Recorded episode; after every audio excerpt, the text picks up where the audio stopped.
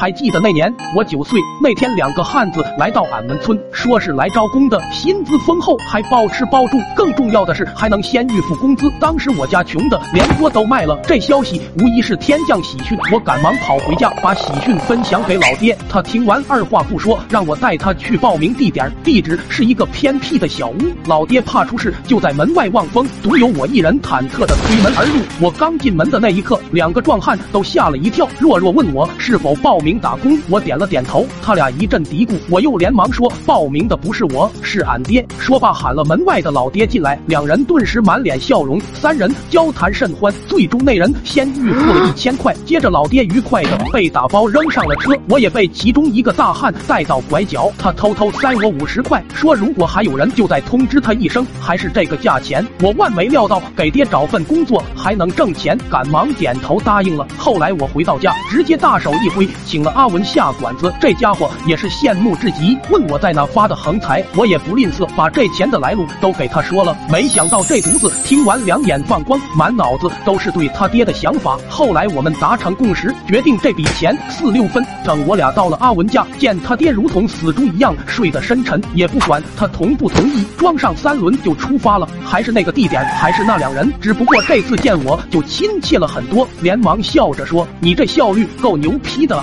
随后一番交谈，我俩拿着五十块，又欢快的离去了。那天也刚好是周六，我正在院子里数钱呢。阿文骑着一个电动车就冲进来了，我一脸的震惊。我超，这是哪来的？阿文则满脸炫耀的说：“这是他表哥送的车，因为他表哥前两天刚撞死，所以这车就归他了。”说罢就要带着我去兜风。俺俩一路都是满面的春光，结果却被一个要饭的拦住了去路。仔细一看，竟是阿文老爹。阿文一脸不解的问：“爹，你怎么出来了？钱呢？